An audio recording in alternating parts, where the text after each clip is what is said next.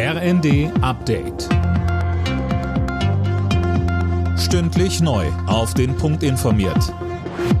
Ich bin Finn Riebesell. Guten Tag.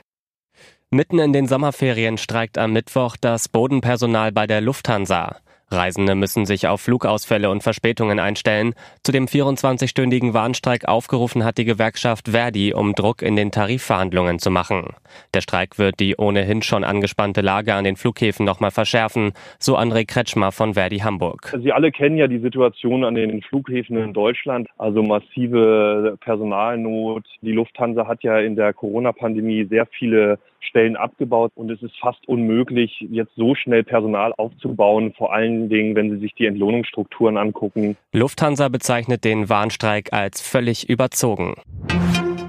Die Ukraine hat die ersten drei Luftabwehrpanzer vom Typ Gepard aus Deutschland bekommen. Das hat das ukrainische Verteidigungsministerium mitgeteilt. Auch mehrere 10.000 Schuss wurden übergeben. Die Gepard-Panzer waren bei der Bundeswehr aussortiert worden. Für den Vorschlag von Kassenärztechef Gassen, die Corona-Isolationspflicht abzuschaffen, gibt es Unterstützung aus der FDP. Unter anderem ist auch Vizeparteichef Kubicki dafür. Mehr von Eileen Schallhorn. Es sei aus epidemiologischer Sicht und aus Gründen der Eigenverantwortung überfällig, die Isolationspflicht abzuschaffen.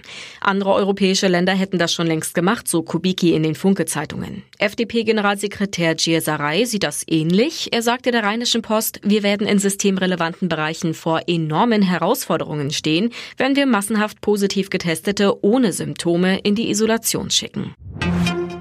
Jetzt steht es fest, der Eurovision Song Contest steigt im kommenden Jahr in Großbritannien. Das bestätigten die Veranstalter nun. Das Vereinigte Königreich springt für das diesjährige Gewinnerland, die Ukraine, ein. Alle Nachrichten auf rnd.de